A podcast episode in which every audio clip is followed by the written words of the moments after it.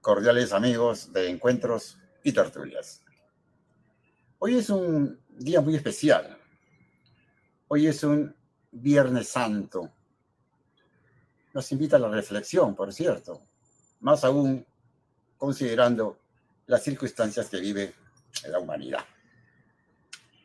Nuestra producción de encuentros y tertulias ha creído oportuno preparar este micro especial en Semana Santa, aquí en nuestro canal TV Mundo Digital, cumpliendo ya un año de fructíferas labores.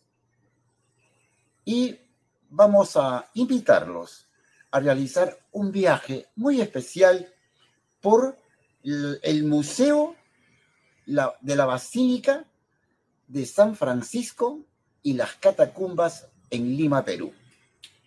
Esta, esta eh, majestuosa joya arquitectónica y cultural ha sido considerada por la UNESCO un 9 de diciembre de 1980 como Patrimonio de la Humanidad.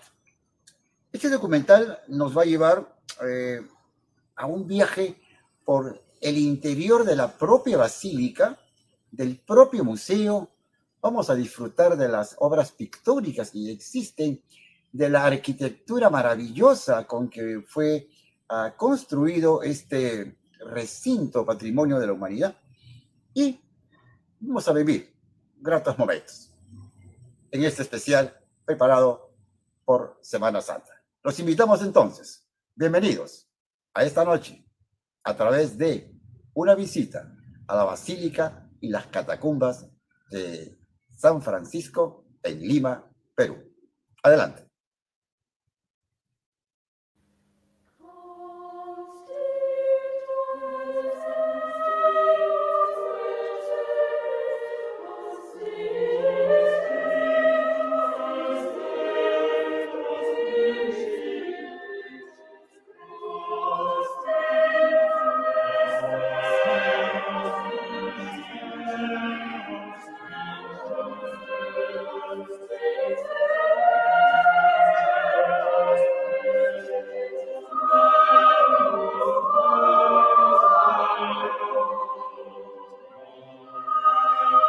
El convento de San Francisco, monumento emblemático de Lima, se encuentra a tan solo dos cuadras de la Plaza Mayor de la capital.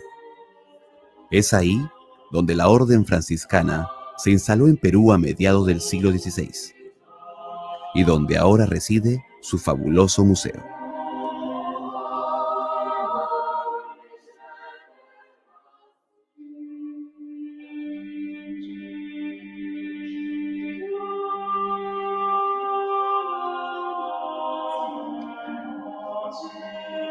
Ingresando al convento, nos encontramos con la anteportería, donde destaca el lienzo de la crucifixión de Cristo con la Virgen María y San Juan, perteneciente al artista italiano Angelino Medoro, de principios del siglo XVII.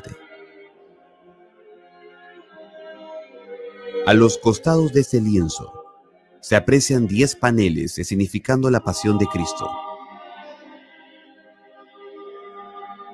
Esta obra de influencia flamenca proviene de mediados del siglo XVII. Los lienzos se encuentran colocados en dos grandes paneles a modo de puerta, formando un hermoso tríptico. Se observa también la Virgen Inmaculada Concepción, conocida como la Purísima, patrona de la Orden Franciscana. La escultura en mármol de Carrara fue tallada en el siglo XIX.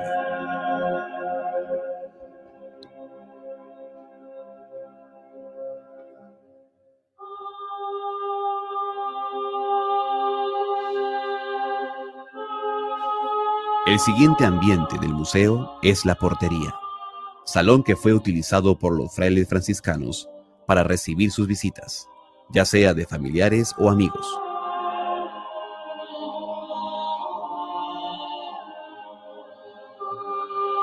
En este espacio destacan principalmente San Buenaventura, primer cardenal de la Orden Franciscana. Es un óleo sobre el lienzo del artista italiano Angelino Medoro, fechada en 1603 en Lima.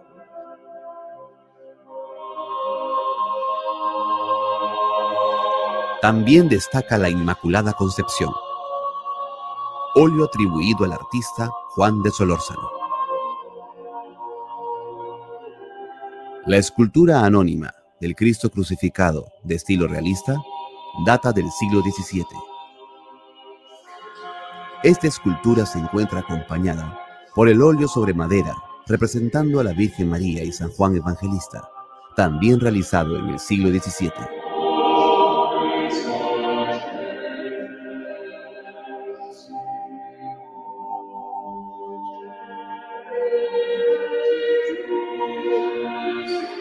Este pequeño patio, llamado claustro de Tierra Santa, corresponde al espacio anteriormente utilizado para el intercambio de especies.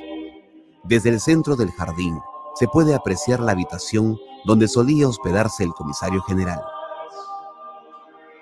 Es por esta razón que se observa claramente el escudo de Tierra Santa en la parte superior del balcón. La composición de cinco cruces y una cruz griega central representan los cinco estigmas de Cristo. Desde este patio se puede también observar claramente las dos torres que sobresalen de la iglesia, al igual que la cúpula del convento.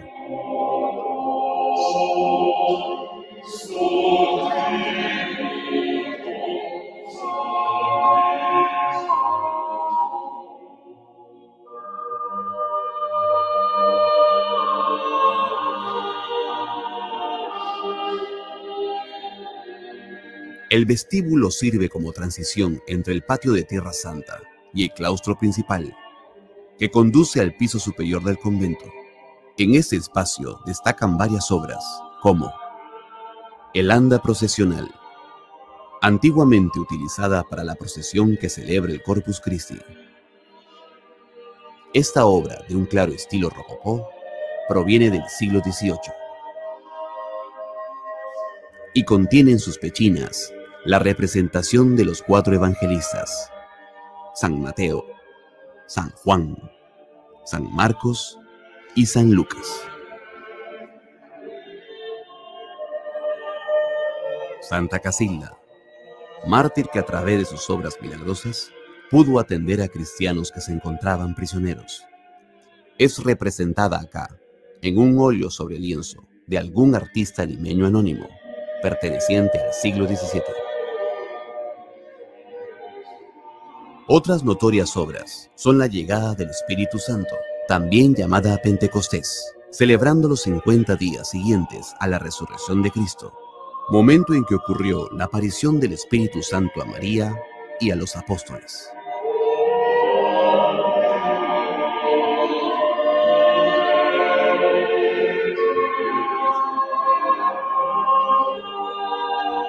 Continuando el recorrido, Dejamos el vestíbulo para llegar a la escalera principal, que nos lleva hacia el segundo piso. Se observa ahí la imponente cúpula, de madera de cedro, de estilo mudéjar, construida bajo las órdenes de Fray Miguel de Huerta en 1625. Cabe mencionar que tras los fortísimos sismos de 1687 y 1690, la cúpula se vio severamente afectada. También fue destruida por el sismo de 1940 por lo cual fue necesario reconstruirla totalmente.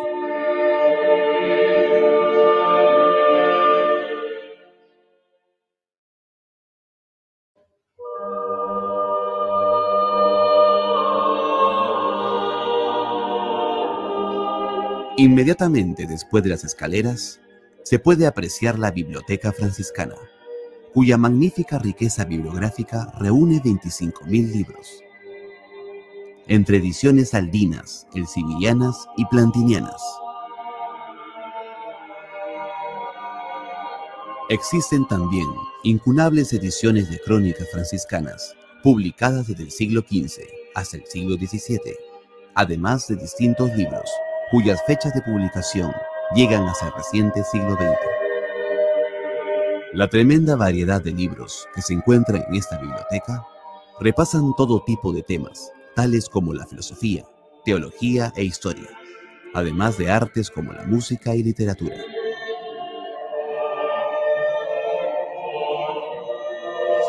Los libros corales. escritos en latín sobre piel de cordero, fueron utilizados por los hermanos franciscanos para guiar los cantos realizados en las distintas ceremonias de la iglesia.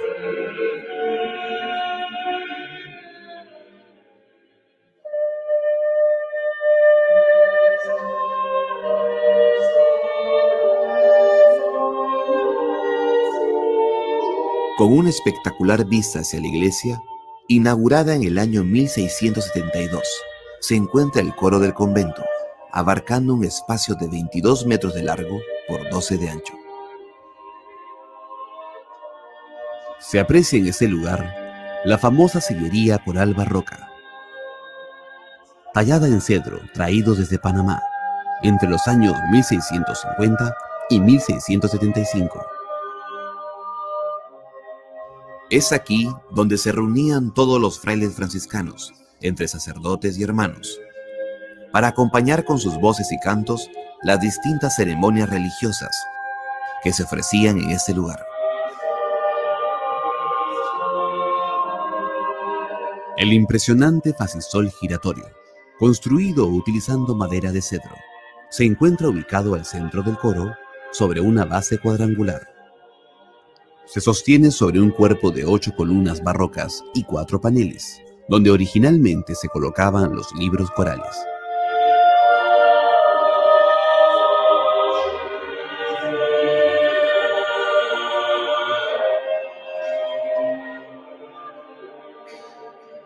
Regresando a la planta baja del convento, ingresamos a ese espacio que alguna vez fue utilizado como penitenciaría, ya que era el lugar donde los franciscanos se aplicaban castigos corporales mediante distintas disciplinas.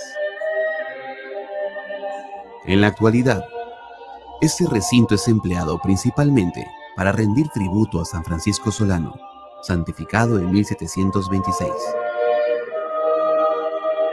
Las otras esculturas y pinturas que se aprecian en la penitenciaría representan distintos pasajes de la vida de Solano.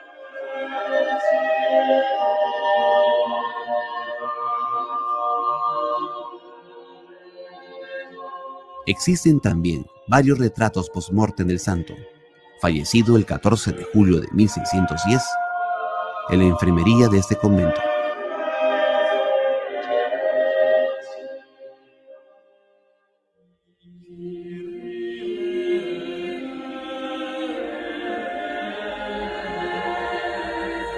En el patio principal del convento se ubican las cinco piletas, estando la principal de ellas al medio del jardín.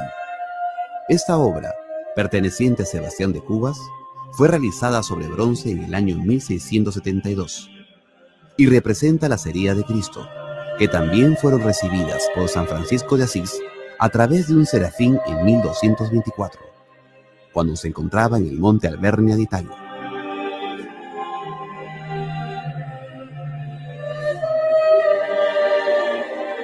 El claustro principal cuenta, entre sus principales decoraciones, con azulejos sevillanos que datan del año 1620.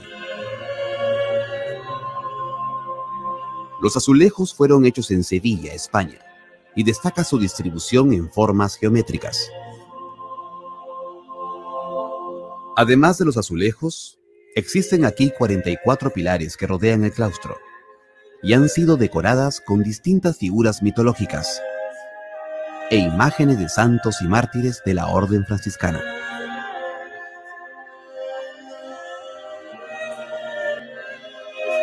Las cuatro galerías que rodean el claustro principal tienen el techo artesonado, decorado con diseños geométricos repetidos en cada una de las galerías. Estas obras fueron talladas en madera de cedro durante el siglo XVII.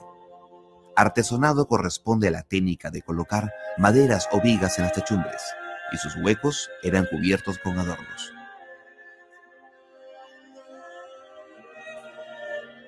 La vida de San Francisco de Asís se representa en una colección de 36 lienzos, ubicados en la parte superior del muro. Esta obra fue realizada entre 1669 y 1673 en Lima. Los lienzos abarcan principalmente la vida del santo y su infancia.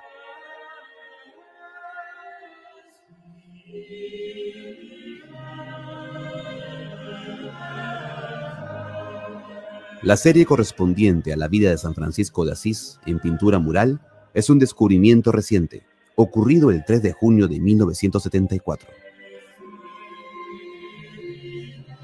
La clara influencia de la escuela manierista italiana fecha la obra original en los inicios del siglo XVII.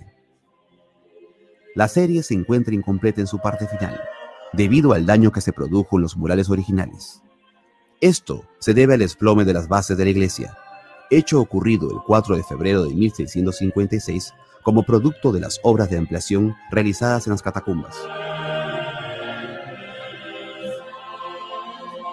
Existen también en las esquinas del claustro cuatro retalos procesionales tallados en madera entre 1638 y 1640. Estos hermosos retablos retratan distintos momentos en la vida de San Francisco de Asís.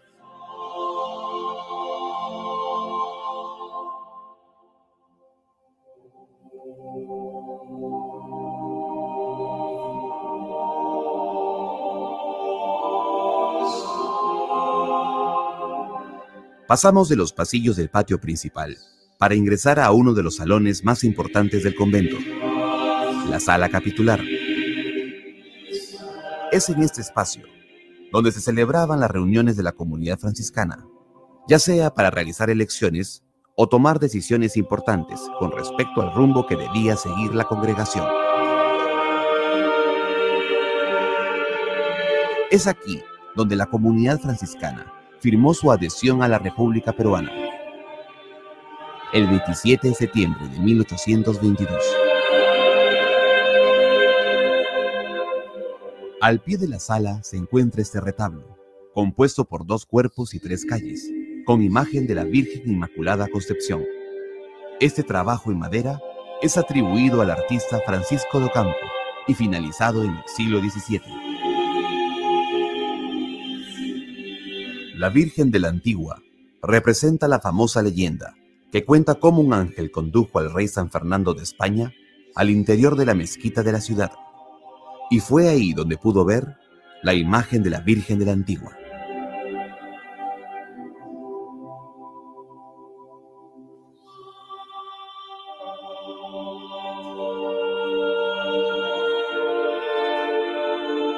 En este recinto, conocido como la Sala de Andas, se guardan precisamente las andas utilizadas en las distintas procesiones que recorren la capital. El anda de San Judas Tadeo, patrón del trabajo y de los imposibles, es utilizada cada año en su festividad el 28 de octubre. Esta anda fue realizada en madera y revestida con láminas de plata repujada, culminada en 1958. El anda de San Francisco Solano, tallado en madera y revestida de pan de oro, fue finalizada en 1732. El anda de San Francisco de Asís, del siglo XVIII, es utilizada cada 4 de octubre.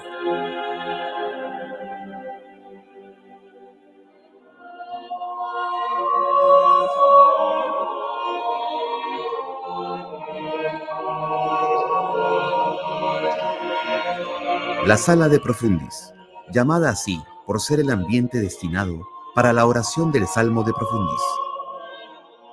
Es una amplia sala con una pequeña cripta en medio de ella.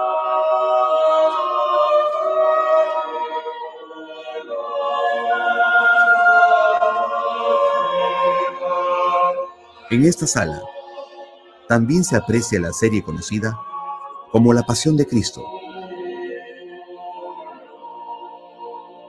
compuesta por 11 lienzos traídos del taller del pintor flamenco Pedro Pablo Rubens.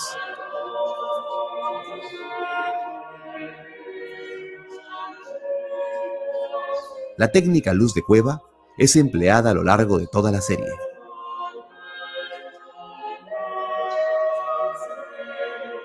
El Cristo crucificado aparece en la parte superior del balcón. El marfil tallado e importado desde Manila, capital de las Filipinas, fue traído a Lima en el siglo XVIII. Finalmente tenemos la custodia, traída desde Cusco por Fray Francisco de Ontón en el año 1672. Fue hecha en plata y bronce dorado, adornado con piedras preciosas, y es utilizada para la procesión del Corpus Christi.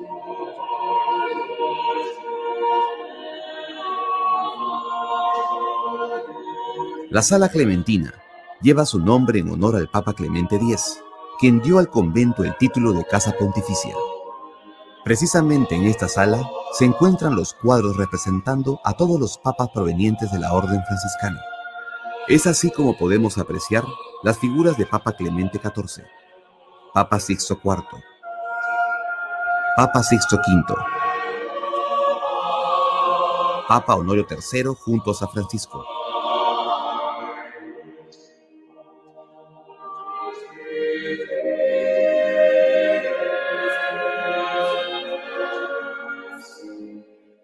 Papa Alejandro V, Papa Nicolás III y Papa Nicolás IV.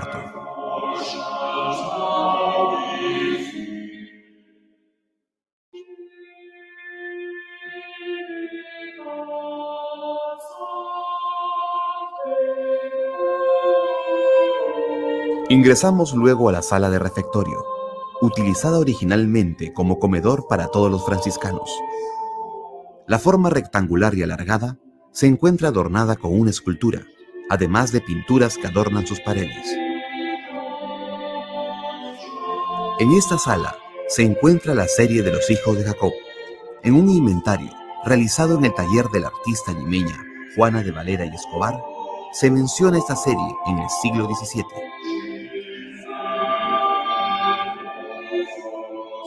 Se puede ver aquí a Jacob, padre de las doce tribus de Israel, junto a sus doce hijos. El cuadro original de Benjamín se encuentra en Borough, Lincolnshire, localidad perteneciente al Reino Unido de Gran Bretaña. Quizás la obra más llamativa de esta sala es La Última Cena, y su fama se debe a ubicar frutos y platos peruanos, como el cuy.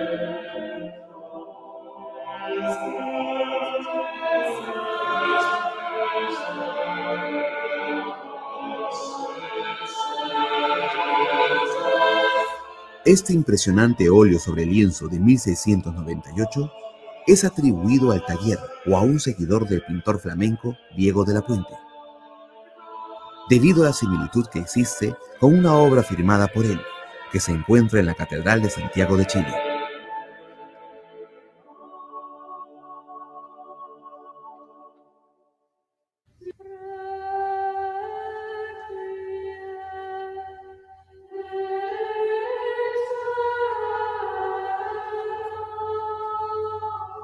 Casi al finalizar nuestro recorrido, llegamos a este hermoso ambiente, la antesacristía, que cuyo nombre sugiere antecede a la sacristía de la iglesia. Inicialmente, podemos apreciar el techo formando una pequeña cúpula de forma octogonal de estilo mudéjar.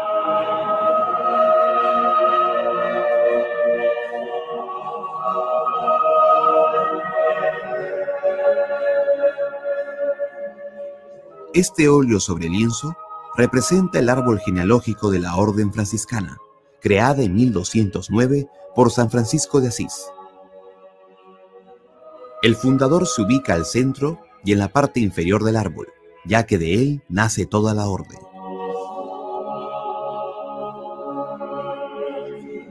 Hacia arriba se observan los frailes, monjas y laicos que conforman la historia de la orden franciscana. Esta obra anónima fue realizada en el año 1734.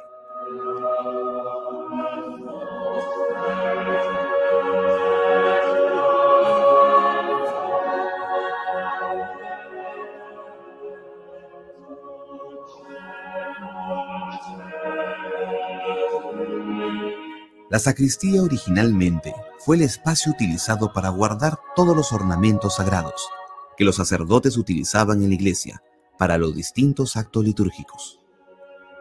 Esta es una de las salas de mayor dimensión en el convento, con 21 por 10 metros de extensión. La sacristía es cubierta por una bóveda de medio cañón, adornada con lunetos labrados de madera, cañas y yeso. La serie incompleta del apostolado consiste en 10 retratos, todas ellas copias de obras de Pedro Pablo Rubens. La cajonería fue trabajada con madera de cedro en el siglo XVII. Se divide en tres órdenes de gavetas superpuestas, con ornamento de lacerías, serpenteantes y flores. El apostolado es el nombre que lleva la serie de 13 cuadros, óleo sobre lienzo, pertenecientes al taller de Francisco de Zurbarán, creados entre 1638 y 1640. Este artista español, nacido en 1598, alcanzó renombre por sus cuadros barrocos de ejecución naturalista. El altar de estilo barroco, tallado en madera de cedro y revestido con pan de oro. Todo esto realizado en el siglo XVIII. El Cristo crucificado, ubicado en lo alto del altar, fue realizado en tres piezas de marfil y tallado en las Filipinas. A los dos lados del altar se observan a San Diego de Alcalá y San Antonio de Padua. Estos óleos sobre lienzo y madera son obras pertenecientes al siglo XVIII. En la sección posterior de la sacristía se encuentran dos pequeños salones con distintas funciones. El lavabo es el ambiente donde los sacerdotes franciscanos ingresaban a purificar sus manos antes de ingresar a la iglesia, para poder así celebrar la Santa Misa.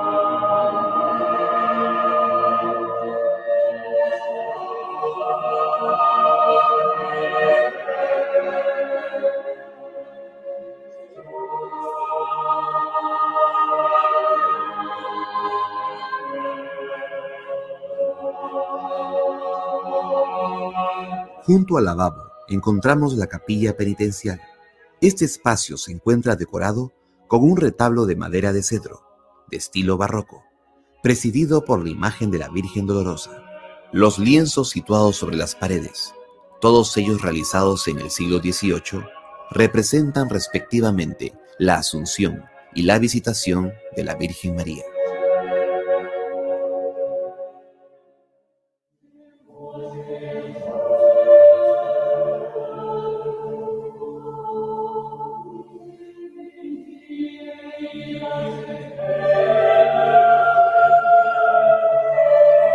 Las criptas de San Francisco, conocidas coloquialmente como catacumbas, debido a su parecido con las que se encuentran en Roma, corresponden a esa impresionante serie de bóvedas subterráneas.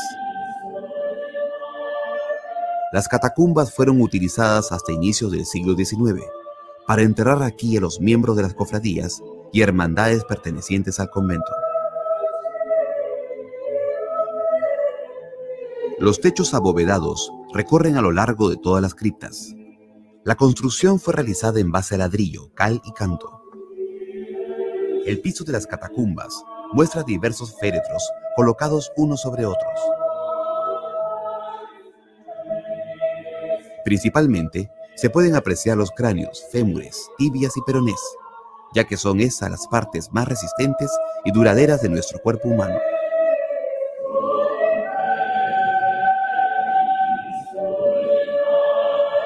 También se observa aquí este profundo pozo, con casi 10 metros de hondo, cuyo principal objetivo es absorber las ondas sísmicas que se pueden presentar y disminuir así el daño a la iglesia. Una vez que se llevó a cabo la inauguración del famoso Cementerio General Presbítero Maestro en 1808, se dejó de utilizar paulatinamente las catacumbas y ya para 1821 se prohibió su uso mediante un decreto general, bajo las órdenes de don José de San Martín. Las catacumbas se reabrieron en 1947, pero esto fue para realizar trabajos de excavación debajo de la iglesia. Tres años después, en 1950, se abrieron al público general para poder apreciar cómo se enterraron a muchos ciudadanos limeños durante más de dos siglos.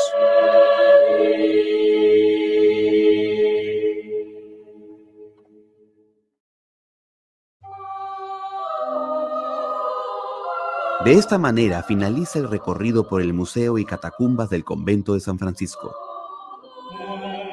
Es así como uno ha podido apreciar esta joya de la cultura peruana, dueña de una gran cantidad de obras de arte, con un impresionante legado.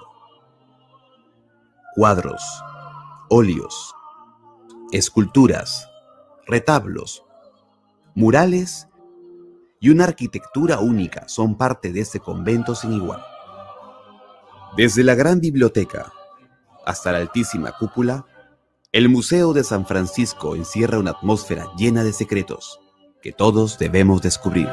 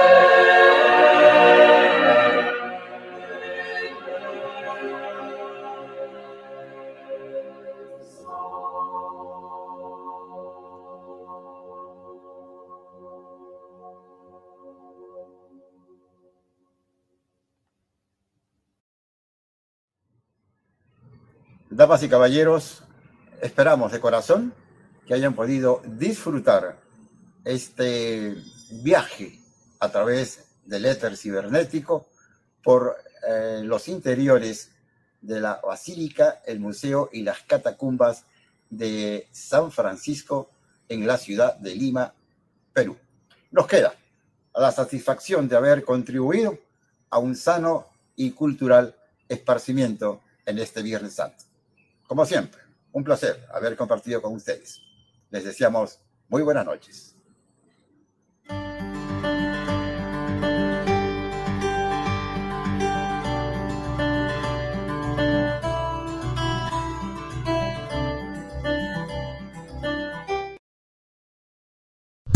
TV Mundo Digital en vivo por YouTube Live, Facebook Live, conectando la cultura latina al mundo.